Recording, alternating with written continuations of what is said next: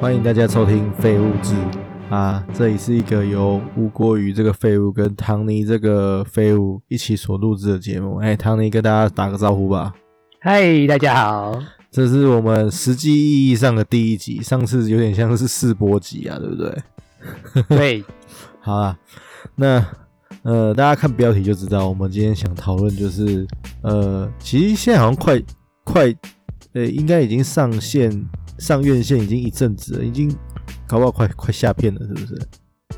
应该吧？那时候我们看的时候，场次其实就已经比较少一点了。对，那所以基本上呃，我们讲的心得是暴雷心得哦。现在不是刚上片。刚上院线的时候，那我们基本上就讲的是暴雷心得。那不想被暴雷的，你可以去听其他 podcast 的。 对，我们要准备暴雷了哦，哦应该差不多差了不吧多了？吧？应该差不多了吧？我们已经耗了一分多钟了，哦，该离开应该都离开了。那呃，哎、唐尼，你一开始怎么听说这这部片的？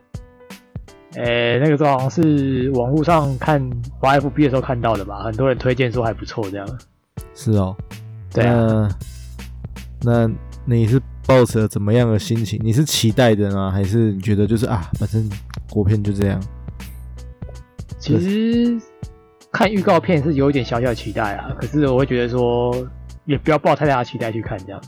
哦，对，那你这部片你，你你觉得你看完之后啊，呃，最吸引你的是什么？我觉得是情感面吧。情感面哦，就是对啊，他就是他们的亲情啊，或是爱情的相关的东西这样。哦，值得吗？这样子对，类似这样。哦，反正这部片哦，如果要我讲快一点总结的话，它的优点就是它的元素非常丰富啊，那 还有再来就是它的演员演技啊，对，那呃多元素这个只要有去看就马上就知道，哎、这个真的会爆雷，那个就是。因为它它最大的雷就是爆雷，它一开始让你以为它是那个呃灵异片，对不对？对，然后后来突然你才发现，哎，原来是一个那是叫什么？算科技犯罪吗？差不多。就是其实我觉得有一点像那种，有点像很久以前不是有那个换脸吗？尼可拉斯换脸，我不知道，我不知道那个叫什么变脸哦、还是换脸，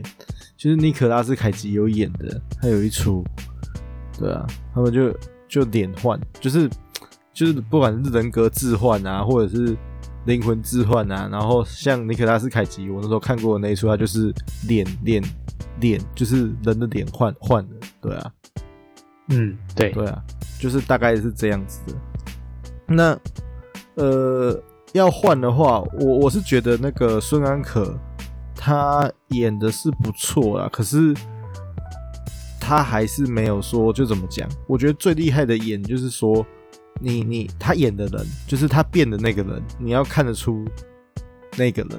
可是他今天他变的，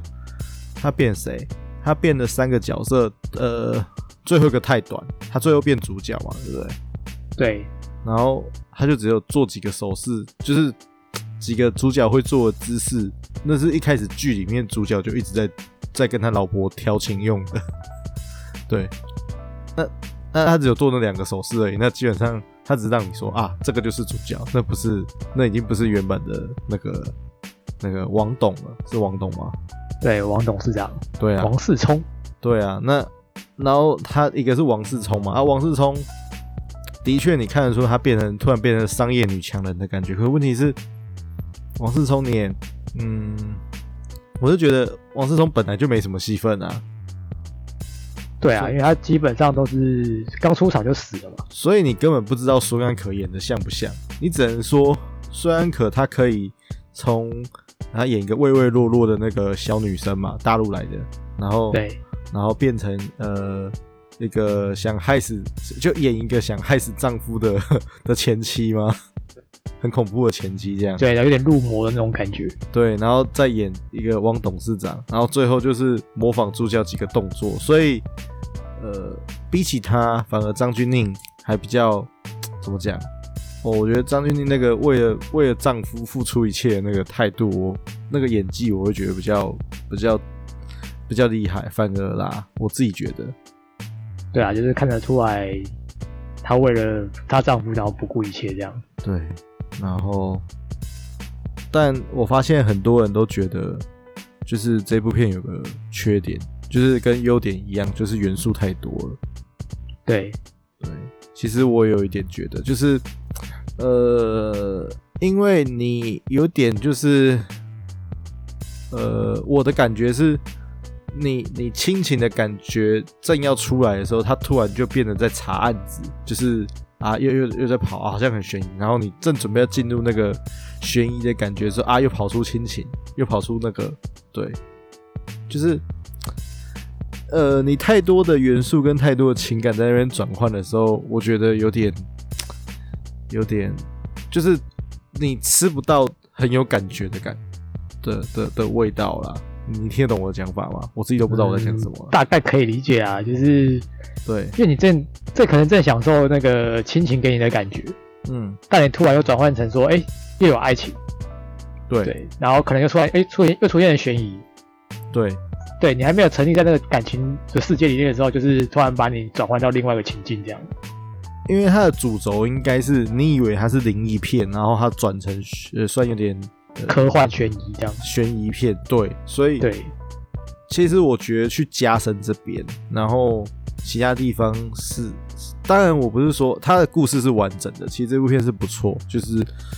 呃，你其实这样整个看完，你不会觉得它的破绽很大或者是怎么样，可是就是因为每个都一点，每个都一点，就像是那个呃，其实我自己是很喜欢，就是复仇者联盟，对，尤其是三跟四，可是很多人都觉得看完之后就觉得很乱，就是尤其是他对前面的电影不太熟的时候，对啊，对，对，因为那个你就觉得啊，这个人我才刚认识而已，他怎么才一下下就跳到另外一个画面，然后对马吧上？就要可能演，对，就换了个人出来这样。对啊，那